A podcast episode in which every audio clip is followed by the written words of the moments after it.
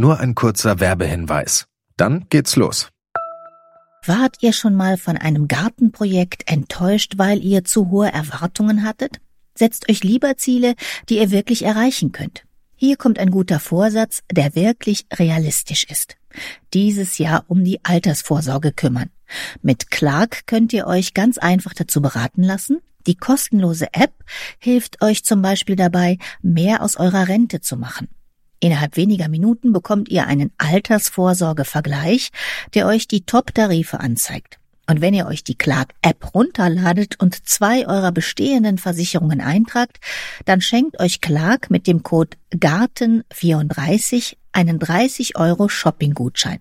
Den Link findet ihr in den Show Notes.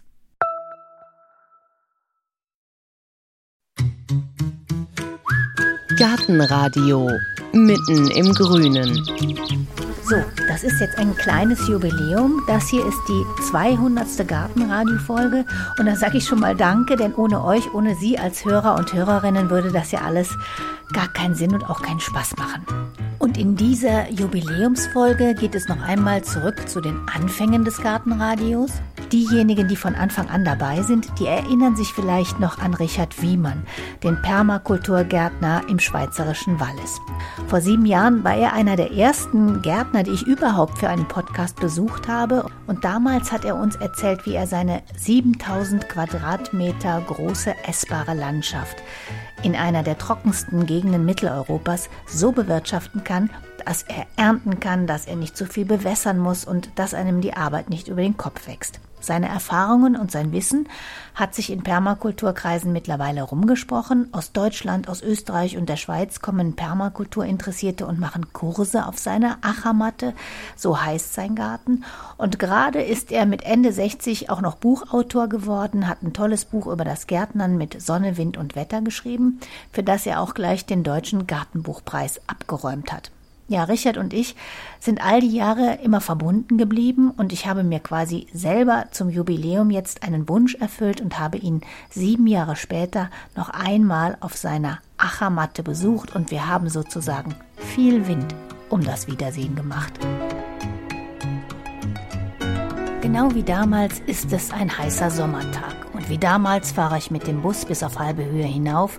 Dann folge ich noch 20 Minuten der Straße bergauf, um rechts auf einen Pfad abzubiegen, wieder ein Stück den Berg hoch. Und da ist es dann, das Tor, auf dem auf einem Holzschild Achermatte steht.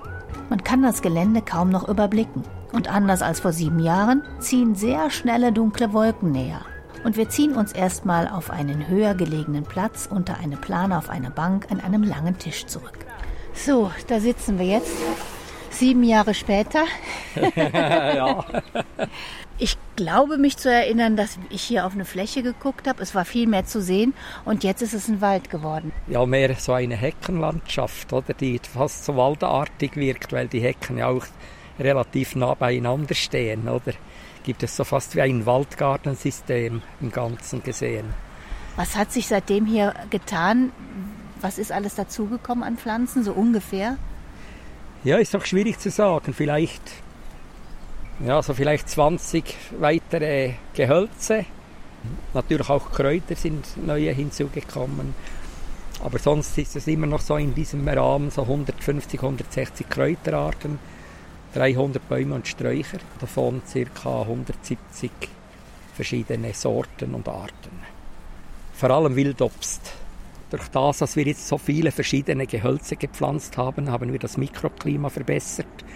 Das heißt, obwohl die Bäume und Sträucher viel größer sind als vor einigen Jahren, brauchen sie trotzdem nicht mehr Wasser, weil dann auch die Beschattung der Bäume hinzukommt, die den Boden beschatten und auch, dass wir den Wind gebremst haben mit den verschiedenen Hecken. Dadurch haben wir dann etwas weniger Austrocknung des Bodens, zusätzlich durch den Wind. Die schwarzen Wolken haben sich in Windeseile über dem Tal zusammengeballt und Regen beginnt in dicken Tropfen auf die Plane zu prasseln. Die prächtigen Bergmassive um uns herum sind kaum zu sehen. Wir reden über das Wetter, über Gewitter, über Sonne und vor allem über den Wind, der so einen großen Einfluss auf das Gärtnern hat. Ich sage immer, das Wichtigste ist immer das Beobachten beobachten, von wo ist die Hauptwindrichtung, von wo windet es am meisten. Das muss man sehr stark beachten, wenn man dann irgendetwas bepflanzt im Garten.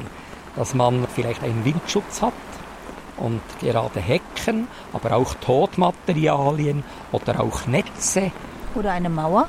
Eine Mauer kann man auch nehmen, nur ist eine Mauer relativ ein schlechter Windbrecher, weil der Wind nur gleich hinter der Hecke gebremst wird und dann wieder ungestüm darüber hinwegfegt und dann wieder fast die gleiche Geschwindigkeit hat wie am Anfang bei der Mauer. Darum gibt es, werden ja im Süden bei Ananasplantagen und so, werden oft Mauern gebaut in der freien Landschaft und die sind alle gelöchert.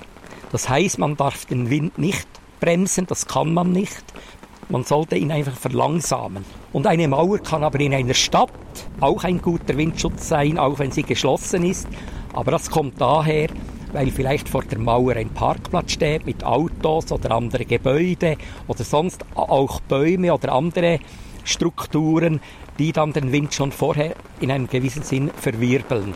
Und dadurch kann eine Mauer, die dicht ist, auch ein guter Windschutz sein. Oder auch eine dichte Hecke kann ein guter Windschutz sein. Aber in der freien Landschaft, auch bei der Hecke, sie sollte nicht zu dicht sein, sonst hat man den Mauereffekt.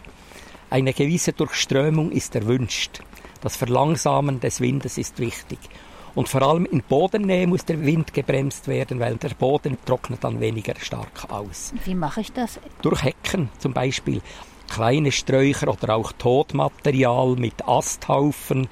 Auch in Mulden, wenn man in Mulden pflanzt. In Kraterbeete zum Beispiel, da kann man den Wind auch relativ reduzieren, dass er weniger stark wird. Bei den Hecken haben wir dann auch eine andere Niederschlagsverteilung vor der Hecke und hinter der Hecke im Windschatten fällt verteilt mehr Wasser, mehr Regen auf den Boden als auf einer offenen Landschaft. Das ist jetzt sicher seit anderthalb Jahren das stärkste Gewitter, würde ich meinen jetzt. Das ist auf jeden Fall sehr wertvoll, das Wasser. Äh, Regen in dem Sinne ist für mich Musik in den Ohren dieser Regenmusik hören wir einfach eine Weile zu, denn sie ist so laut, dass man nicht mal das eigene Wort versteht. Nach etwa einer Viertelstunde ist das Gewitter vorbei. Die Wolkendecke reißt auf, die Sonne scheint und wir verlassen den Platz unter der Plane und streifen den Hang hinauf und hinunter durch Bäume und Büsche. Wir wollen uns ein paar von Richards gärtnerischen Ideen und Systemen am Objekt angucken. Als erstes bleiben wir vor einem etwa fünf Meter hohen Strauch stehen. Das ist die Baumhasel. Und die Baumhasel ist ein Baum, der ca. 15 Meter wachsen kann oder auch noch höher. Aber statt als Bäume wachsen, machen wir viel oft mehrstämmige Bäume. Das heißt, dass man sich wie strauchförmig ziehen kann. Da kann man auch einmal eine Verjüngung machen, ohne dass man am Baum groß etwas schneiden muss, indem man nur vielleicht ein starker Trieb rausnimmt. Und der Baumhasel äh, hat die Eigenschaft, wenn er angewachsen ist, erträgt er sehr hohe Trockenheit. Er ist auch ein sehr beliebtes Gehölz heute in Städten, wo man ihn als Alleebaum pflanzt, weil sie mit Abgasen und Luftverunreinigungen und so sehr gut zurechtkommt. Die werden eigentlich so groß, größer. Tennisball groß. Und die werden noch etwas größer, diese Kugeln. Und da hat es dann bis zu zehn Nüsse drin, in der Kugel drin. Wie schmecken die? Die wie? schmecken sehr gut. Sie schmecken wie eine Haselnuss auch. Aber auch, man kann so einen Marzipan herstellen. Statt Mann könnte man mit diesen arbeiten. Es gibt ein ganz feine Marzipan, wenn man das richtige Rezept anwendet. Wir lassen den Baumhasel Baumhasel sein und folgen dem Pfad weiter nach unten und bleiben vor einer typischen Permakultur-Pflanzengemeinschaft stehen. Und da gucken wir jetzt hier zum Beispiel auf einen Apfelbaum. Da stehen jetzt auch alles so schwarze Plastikkübel das mit Kräutern. Das, das, sind die Minzen. Drumherum ist aber noch ein Stacheldrahtzaun und an dem wächst eine wunderschöne Rose. Und das Ganze sieht hier aus wie der Apfelbaum von Dornröschen. Ja, es hat was, ja, ja. Und das ist, weil äh, so aus der Permakultur raus die Idee auch, dass man bestimmte Elemente verwendet, dass es einen Mehrfachnutzen gibt. Das ist wichtig. Die Minzen sind natürlich geschützt da kein Wild reinkommt. Wir haben hier auch Rehe und äh, da kommen die Rehe dann nicht rein und gleichzeitig kann man da diese Zaun dann noch verwenden, diese Kletterrosen anzubringen. Im Winter hat es den Vorteil, dass der Hirsch, weil wir Rotwild haben, aber der Hirsch nicht reinspringt und den Apfelbaum zu sehr schädigt. Das sind so kleine Tricks, die man dann anwenden kann, dass man dann nicht so ein Riesengestell machen muss ringsrum, oder? Du bist ja jemand, der auch Kurse abhält. Es kommen ja aus der Schweiz, aus Deutschland, von überall her, kommen die unterschiedlichsten Gruppen. Merkst du, dass das Interesse auch an Permakultur, an Selbstversorgung größer geworden ist? Ja, es ist sehr groß geworden, sehr groß. Und vor allem, was natürlich das Schöne ist, was mir gefällt, wenn ich zurückdenke in meine Jugendzeit, da sind Junge nie von Garten begeistert gewesen. Und heute kommt so ein richtiger Jugendtrend auf, dass viele junge Leute wieder das entdecken und so Gärtnern anfangen. Und das ist das Schöne. Und ich gebe natürlich gerne meine Erfahrungen, gebe ich natürlich da gerne weiter, oder? Und das ist natürlich das Schöne am Ganzen, dass das irgendwie wieder aufflammt, dieses Selbstversorgungsdenken auch und, und einfach die Freude, die Freude an der Natur, die Freude an der Biodiversität, dass man nicht immer alles mit Chemie und so macht, das ist ja sowieso etwas, das in meinen Augen nicht in einen Garten gehört. Du sagst, die Jungen interessieren sich wieder, aber auch deine Art zu Gärtnern, das ist ja nicht immer alles ganz so aufgeräumt. Da mussten sich die Leute wahrscheinlich auch dran gewöhnen. Ich habe ja früher auch in einem Altersheim gearbeitet, wo ich eine Gärtnerei betrieben habe. Und da habe ich dann Führungen gemacht, zum Beispiel bei dem Frauenverein und so. Und da waren wir mal an einem Abend einen Gartenrundgang haben wir dort gemacht und dann hat mich eine Frau gefragt, wir hatten da in der Rasenfläche so viele kleine schöne blaue Ehrenpreisteppiche. Und das war natürlich in meiner Zeit immer noch ein totales Unkraut und das muss man bekämpfen und so und so weiter. Und dann hat sie mich gefragt, was ich da dagegen mache. Das sei ja fürchterlich, dieses Unkraut und so. Und dann habe ich ihr geantwortet, ja, aber schauen Sie, das ist doch so ein schöner, wunderschöner blauer Teppich. Und nächste Woche fangen wir dann mit Rasenmähen an und dann kann man diesen Rasen nachher auch betreten. Dann verschwindet das Kräutlein wieder für ein Jahr. Und das hat einen schönen Namen, es heißt Ehrenpreis. Und auf Lateinisch hat es auch einen schönen Namen, es heißt Veronika. Und daraufhin ist diese Frau etwas komisch ruhig geworden. Vielleicht weißt du, warum, was ich meine. Sie hat selbst so geheißen. Veronika. Oder ein anderes Beispiel hatte ich erlebt. Da hatte ich eine neue Heimbewohnerin und wir hatten etwa 25 Sitzplätze in diesem Park. Dieser Park war 3000 Quadratmeter groß. Und da hatte ich so Nischen gemacht mit äh, Sitzgelegenheiten, kleine, ganz einfache äh, Sitzplätze, oder? Und das hat die Leute angezogen. Und da war eine Frau dort und die hat mir dann gesagt, der Garten gefalle ihr sehr gut, weil es so naturnah sei. Aber diese Ecke hier, die gefalle ihr am wenigsten gut, das sei ihr doch ein wenig zu ungepflegt. Und daraufhin habe ich dann aber festgestellt, dass diese Frau immer den ganzen Sommer dort sitzen gegangen ist, wo es scheinbar nicht schön ist. Genau an dieser Stelle, wo es ihr nicht gefällt, ist sie immer hingegangen. Das ist so komisch, oder? Unterbewusstsein auf die Natur und das andere Bewusstsein der Erziehung, was gut und schlecht ist, oder? Und apropos Sitzplätze, von denen kann man gar nicht genug im Garten haben. Sitzplätze sind natürlich auch wichtig, weil Sitzplätze dienen natürlich der Entspannung. Und da haben wir dann auch verschiedene Sitzplätze an verschiedenen Orten erstellt. Und diese Sitzplätze, wo man dann einfach so ist, kann man etwas sein und nichts machen und dann merkt man, dann kann man auch vieles beobachten. Und dann fällt einem oft etwas ein, das man vielleicht noch ändern könnte oder etwas ergänzen müsste im Garten. Das heißt, die Muße zu haben, irgendwo zu sein und nichts zu machen, in dem Sinn, körperlich nichts zu machen. Aber das regt dann den Geist an und dann hat man durch Sinneswahrnehmung und alles hat man dann plötzlich auch wieder neue Ideen und man kann den Garten auch genießen und man muss ihn nicht ständig erobern. Und da kommen wir auch schon wieder an einem solchen Sitzplatz unter einem Baum vorbei. Die Linde, die kommt jetzt dann bald zum Blühen. Das ist eine Winterlinde, die blüht hier viel später. Und die Sommerlinden haben jetzt dann schon bald verblüht. Oder? Und da steht drauf Mariannes Bänkli? Ja, das ist meine Partnerin. Der Marianne habe ich das ihr einmal geschenkt.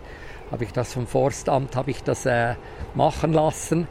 Und dann habe ich sie dann eines Tages, als sie hier ankam, haben wir sie hier überrascht mit dem Förster zusammen, als wir den, diese Bank da unter diese Linde gestellt haben, weil Marianne gerne Linden hat und gerne unter einer Linde sitzt, habe ich das Geschenk gemacht. Marianne ist auch im Garten, aber in der Strauchlandschaft irgendwo verschwunden, denn irgendwas muss immer gerade beerntet werden. Und zum Thema Ernten lässt sich Richard auch immer wieder Neues einfallen. Er hat zu einem Schirm gegriffen und führt mich zu einem ausladenden Gehölz, das voller Früchte hängt, die aussehen wie schwarze Brombeeren. Das ist der schwarze Maulbeerbaum und zwar eine Art Wildform. Die Früchte werden nicht so groß, aber sie sind zuckersüß und die fallen meist selbst vom Baum. Und die kann man sehr gut beernten. Die Züchtungen kann man oft nicht gut beernten, weil sie an am Baum kleben bleiben und man sie fast mit Handschuhen ernten muss, dass man nicht blaue Finger bekommt. Und diese wild schwarze Maulbeere, das ist ein Ungeheuer, die können wir gar nicht alle beernten, so viel hat es. Und das geht jetzt so. Da nehmen wir einen Schirm und dann gehen wir da runter, schütteln wir, fallen die alle schön rein hier. Da muss man also nicht einzeln abpflücken, da geht man so durch schüttelt und das fällt einfach schön rein so. Und das Interessante ist noch, wenn man nicht zu stark schüttelt, nur ein wenig, fallen genau nur die Reifen rein und die Unreifen bleiben noch am Baum hängen. Da haben wir schnell 4, 5 Kilo geerntet und die sind zuckersüß. Sie gut, hä? Mm. Und was macht ihr damit mit so vielen Maulbeeren dann? Sie macht sie in, in kleine Schalen, dass sie nicht, nicht verdrückt werden, weil sie weich sind und dann gefriert sie sie ein. Das ist gut für Dessert und hat auch den Vorteil, dass man äh, sie dann auch zu Marmelade, zu Konfitüre verarbeiten kann oder auch zu Kompott oder verschiedenen wie man so Früchte verwendet. Aber besser als frisch, handvollweise aus dem Regenschirm direkt in den Mund geschaufelt, können Maulbeeren wohl kaum schmecken. Sie sind köstlich. Mit vollem Bauch gehen wir ein paar Meter weiter. In der Mitte eines Astes ist etwa handbreit ein Stück Plastik umwickelt. Das wäre mir alleine überhaupt nicht aufgefallen. Hier sehen wir eine Feige. Die Feigen werden auch sehr gut. Man sieht hier schon die großen Früchte. Und hier machen wir dann von guten Feigensorten auch eine Vermehrung mit Abmoosen hier. Da macht man auf zwei Zentimeter Distanz an einem Ast, entfernt man die Rinde und auch das Cambium darunter unter der Rinde, die lebendige Rinde. Und dann macht man einen Moosklumpen drum bindet ihn dann mit Plastik zusammen und hält ihn immer feucht. Und dann geht das vielleicht so zwei Monate und dann kann man mit der Baumschere hinten den Ast abschneiden und dann hat man eine neue Pflanze. Der Vorteil dieser Vermehrungsmethode ist, dass man schon bereits ein recht großes Gehölz hat, wenn man es dann wegschneidet. Ach, und jetzt hier haben wir diese Plastikfolie, Ja, die ja. ist mit Draht zusammen gemacht, ist wie so ein Schwamm da drin und das ist das Moos. Das ist richtig- das Moos, ja. Ich muss immer schauen, dass das Moos feucht bleibt. Mache ich dann auf so hier die ganze Sache und Ja. dann kann ich reinschauen und dann sieht man dieses Moos und man sieht hier schon die neuen Wurzeln, die jetzt hier entstehen. Diese weißen. Ach ja. Das sind schon die neuen Wurzeln. Das ist eine gute Vermehrungsmethode, vor allem auch für den Hobbybereich. Baumschulen können das auch machen, aber der Aufwand ist dann zu groß. Vorsichtig wickelt Richard Wiemann den Plastikstreifen wieder fester, damit die kleinen weißen Wurzeln mitten auf dem Ast in Ruhe noch ein wenig weiter wachsen und abmoosen können. Wir wollen noch in den prächtigen Kräutergarten. Ein Rechteck auf der Wiese am Hang, circa 50 mal 50 Meter groß. Innen Minzen, Salvien, Kolakraut in allen Größen und Grüntönen und außen ein Zaun, der komplett bewachsen ist. Auch das ist wieder mehr als nur schön. Und wir haben hier den ganzen Kräutergarten eingesäumt mit Beeren, Josta-Beeren, japanische Weinbeeren, Brombeeren, schwarze Himbeeren. Und die brauchen natürlich einen anderen Boden als die Kräuter hier. Aber den Boden machen wir einfach immer in dem Sinn, dass wir alles Material, das wir hier, statt zu kompostieren, machen wir das alles so, dass wir das alles immer in diese Beerensträucher reintun. Da haben wir immer sehr viel Mulch drin. Und darum ist dort der Boden auch viel humoser geworden als selbst im Kräutergarten. Und auch hier ist ein gutes Beispiel. Wir haben hier eine Zistrose. die ist immer grün und winterhart. Und weil uns der Rosmarin und der Gewürzlorbeer immer erfroren ist, weil es hier im Winter auch sehr kalt wird manchmal, erfrieren solche Sachen hier schnell. Und da haben wir diese Zistrose, die immer grün ist, haben wir dann verwendet, für dass wir den Gewürzlorbeer und den Rosmarin, so haben sie dann vor allem im Winter weniger kalt durch den kalten Wind und gleichzeitig trocknen die Pflanzen weniger ab, weil sie auch immer grün sind, vertrocknen sie auch nicht, weil viele Pflanzen gehen ja im Winter ein, nicht alleine wegen der Kälte, sondern vertrocknen wegen dem Wind, weil der Wind viel Wasser verdunstet aus den Blättern, die Pflanzen verdunsten viel und dadurch entsteht nachher diese Situation, dass es dann geschützter ist. Das sind alles so Sachen, wo, wo wir hier gemacht haben, wo man nicht gleich sieht, es ist ja nicht einfach eine Gestaltung, sondern es ist eine Gestaltung nach System. Und hier haben wir jetzt auch wieder das, dass man mit höheren Pflanzen niedere Pflanzen schützt. Das beste Beispiel hier ist der rottrippige Sauerampfer. Der hat nicht so gerne heiß und, und trocken und volle Sonne in dem Sinn. Und darum steht er hier im Schatten des Zitronenjohanniskrautes, des Eibisch. So hat er dann ein besseres Mikroklima auf kleinem Raum. Und so kann man ihn sicher mal etwas länger beernten, bevor dann im Sommer dann die Trockenheit den Sauerampfer etwas zurückdrängt in seinem Wachstum. Richard Wiemann bückt sich, knipst ein paar grüne Blätter ab und hält sie mir hin. Das ist fast wie Medizin. Hä? Ja, was ist das denn? Das ist Isop. Der riecht fast wie ein Tierstall, finde ich. Ja, alle riechen etwas anders. er hat verschiedene Komponenten. Er hat Menthol, sicher sehr viel Menthol, oder? Er hat aber auch etwas vom Salbei, er hat etwas Thymian. Er hat von allem irgendwas drin. Verschiedene Aspekte. Auch nach Sportsalbe für Muskel, ja. oder? Und das ist ein sehr gutes Gewürz für fetthaltige Speisen. Der chinesische Gemüsestrauch hier ist auch eine schöne Pflanze, die blüht dann erst gegen Oktober, November.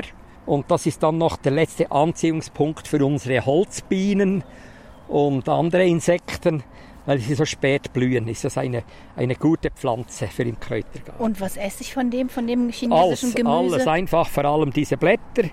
Du kannst mal riechen. Das ist wie asiatische Gemüse oft riechen, oder? Ich habe es nicht so gern, diese Duft, aber, aber wenn man es schlau verwendet, ist es sicher etwas gut. Das macht man weniger in den Salat, das macht man mehr zum Mitkochen. Das sind alles auch Gewürze, die man dann besser gegen Schluss beim Kochen verwendet und nicht wie ein Rosmarin oder ein Lorbeer während dem Braten immer drin lässt. Aber ehrlich gesagt, du hast am Anfang auch gesagt, ihr versucht auch so zu gärtnern, diese 7000 Quadratmeter hier, ihr seid ja zu zweit, ihr werdet älter. Das ist hier so viel Ertrag, so viele Kräuter, so viele Früchte. Das ist ja immer noch wahnsinnig viel Arbeit. Ja, sagen wir mal im Mai gibt es Spitzenzeiten während dieser Zeit, wo man bepflanzen muss alles. Braucht dann auch mehr Wasser am Anfang.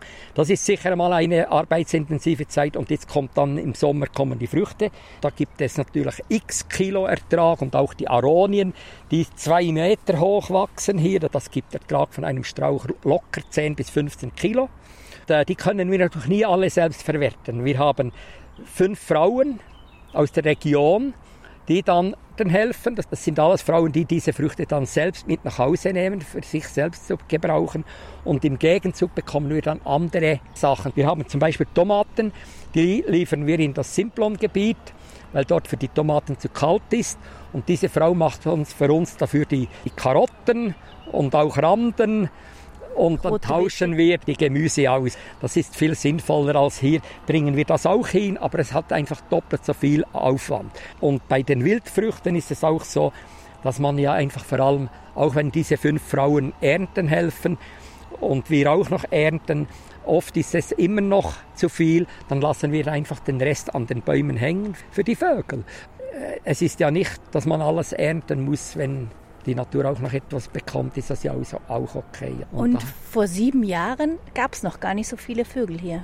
Also durch die Vielfalt unserer Kulturen, die wir angelegt haben, die Bäume, die Sträucher und alles. Wir haben auch mehr Vögel, nebst den Amseln, die man überall hat, auch die Mönchsgrasmücke. Wir haben sogar hier einen Rotkopfwürger gesehen oder den Wiederhopf im Frühjahr. Das hat natürlich schon zugenommen und auch die Insektenvielfalt. Und wenn wir etwas pflanzen, das nicht wachsen möchte oder nicht richtig wachsen will, dann lassen wir es eingehen oder verpflanzen es, je nachdem. Wir wollen nicht kämpfen bis zum Schluss. Ein Steinwurf vom Kräutergarten entfernt sind verschiedene Gemüsebeete, auch wenn die auf den ersten Blick nicht unbedingt als solche zu erkennen sind. Es gibt keine klassischen Reihen von Kohl, von Fenchel oder von Tomaten. Es sieht eher, naja, wild aus. Hier haben Sie ja immer nackte Böden im Winter hier. Das ist Tradition. Und im Frühjahr wird gepflügt und dann kommt einfach neuer Mist rein und dann haben diese auch alle wunderschönes Gemüse hier. Das kommt natürlich durch den starken Luft, Sauerstoffgehalt, den man in den Boden bringt, plus mit dem Mist, den man reinbringt, oder, gibt es natürlich immer gutes Gemüse. Aber wenn ich einen Humus aufbauen möchte, dann muss ich doch schauen, dass ich probiere, nicht dass auf nacktem Boden der Wind alles wegträgt im Winter bei Kahlfrösten, wenn kein Schnee liegt. Oder natürlich auch jeder Regentropf und alles das entsprechend auf den Boden fällt, schwemmt immer Humus weg. Und das möchten wir verhindern, indem dass der Boden bedeckt bleibt. Weil der bedeckte Boden ist das, was die Natur vorgesehen hat. Ich habe hier zwei Systeme. Hier haben wir jetzt zum Beispiel die Tomaten gepflanzt. Hier haben wir jetzt kein Mulch dazwischen getan, aber wir haben eine Zwischensaat gemacht. Wir haben Kresse, Retiche, Radies und Pflücksalat ausgesät und einfach so breitwürfig dazwischen ausgesät. Und dann geht das nur vielleicht so zehn Tage und dann ist der Boden begrünt. Dadurch, dass der Boden begrünt ist, trocknet dann durch da, nachher der Boden auch weniger aus, das Mikroklima wird verbessert und jetzt wird einfach fortlaufend geerntet daraus und wenn dann alles abgeerntet ist, sind dann die Pflanzen so groß, dass sie auch den Boden beschatten. Und zum Teil machen wir dann auch wieder, dass wir etwas Grasschnitt dazwischen tun. Wir haben hier Gemüse wild durcheinander gepflanzt, nicht in Reihen, sondern alles wild durcheinander. Was und, haben wir denn da? Und da haben wir zum Beispiel Brokkoli, wir haben Fenchel, wir haben hier am Zaun Picknickgurken, und dahinter haben wir Zwiebeln und hier haben wir noch Zucchini, haben wir hier auch noch. Da haben wir noch etwas Wildpflanzen, da die Nachtkerzen, die selbst ausgesamt sind. Und das ist jetzt auch wieder auf dieser Seite sehr ideal. Das bremst auch wieder den Wind in den Garten ein wenig. Wir haben da aber auch noch Mohrenhirse gesät, wo dann zwei Meter hoch wird, wo dann auch wieder den Wind hier auch ein wenig abbremst. Und wenn etwas zu dicht wird, dann machen wir dann einfach eine Zwischenernte, dass wir einfach fortlaufend etwas ausernten, auch wenn es vielleicht noch nicht ganz in der Größe ist. Und hier haben wir jetzt immer frisches Gras, aber nur dünn abgedeckt. Mulchen wir das immer nach und das kommt dann wieder eine Mulchschicht drauf und so weiter bis im Herbst. Und so trocknet der Boden viel weniger aus. Das ist das System, das wir hier haben. Was ich immer auch mache im Frühjahr, wenn ich irgendwo Mulch habe, statt Gründüngung Mulch habe, dann entferne ich den Mulch zehn Tage, bevor dass ich etwas pflanze oder sehe, dass sich der Boden schneller erwärmt. Weil der, weil der Boden bleibt länger kühl, wenn man ihn nicht abräumt im Frühjahr. Und dann entfernen wir den Mulch vorübergehend, pflanzen dann und mulchen wieder oder, oder legen den Mulch aus und pflanzen in den Mulch rein. Wenn Richard Wiemann spricht, dann sind seine Mundwinkel eigentlich immer nach oben gezogen. Er lächelt, er strahlt Ruhe aus, er verströmt eine Art inneres grünes Om. Da steht mit seinem Strohhut auf dem Kopf also tatsächlich ein glücklicher Gärtner vor mir. Du hast ja auch in deinem Buch Momente aufgeschrieben, also Glücksmomente, die du so in deinem Garten hast, weil das merkt man ja auch immer, das ist ganz wichtig für dich, auch eins sein mit der Natur und es einfach zu genießen. Wo ist denn hier so eine Stelle, die dich mal glücklich gemacht hat? Also hier im Garten haben mich mehrere Stellen schon glücklich gemacht. Ja, ich denke auch die Linde hier oben, wo wir vorhin waren, äh, das ist so ein Ort, wo man sich sehr wohl fühlt und so, wenn man äh, daneben die Hängematte hat und dann äh, riecht man die Lindenblüten und dann nimmt man vielleicht von der Lindenblüte gleich noch Tee weg, man kocht sich einen Tee und dann genießt man noch diesen kühlen Tee aus dem Kühlschrank danach unter dieser Linde, die immer noch riecht, oder? Das sind so Glücksmomente, die kann man planen ein Stück weit, aber viele Sachen passieren einfach, die man nicht plant.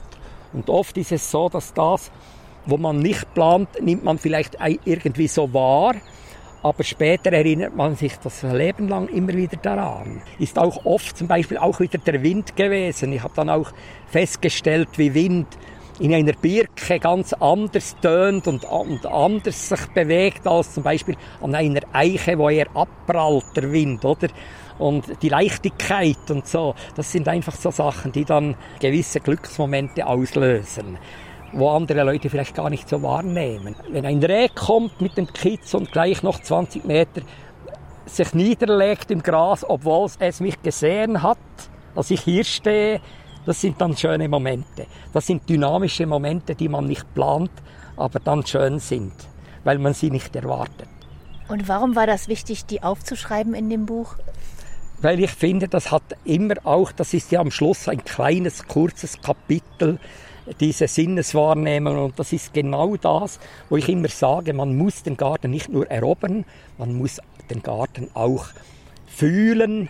Und wenn man den Garten fühlt, Wahrnehmung betreibt, Sinneswahrnehmung betreibt, dann wird man kreativer. Und wenn man kreativer wird, hat man auch plötzlich andere Ansichten, andere Ideen, wie man zum Beispiel auch vielleicht mit einem Problem umgehen kann, oder? Beispiel, einmal war der Nussbaum erfroren im Frühjahr, er hat ausgetrieben und dann kam nochmal eine Kälte. Natürlich keine Früchte gemacht in diesem Jahr, aber er hat ausgetrieben und dann hat es gleichzeitig aber viel mehr Laubmasse gegeben. Er ist dichter geworden.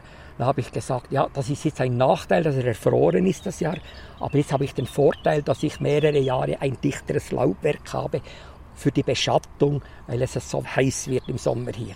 Das heißt, ein Nachteil kann ein Vorteil sein oder auch ein Teil eines Vorteils. Oder? Dieses Denken hat man nur, wenn man auch fühlt, wird man kreativer, auch Probleme besser zu bewältigen oder neue Ideen zu entwickeln.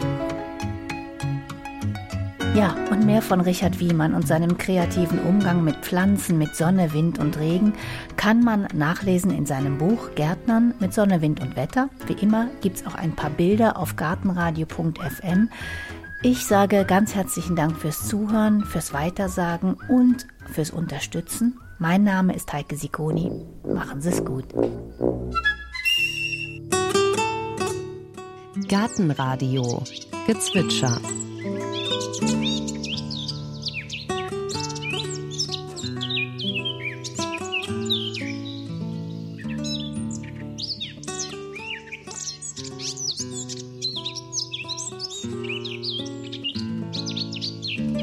Das war die Mönchsgrasmücke.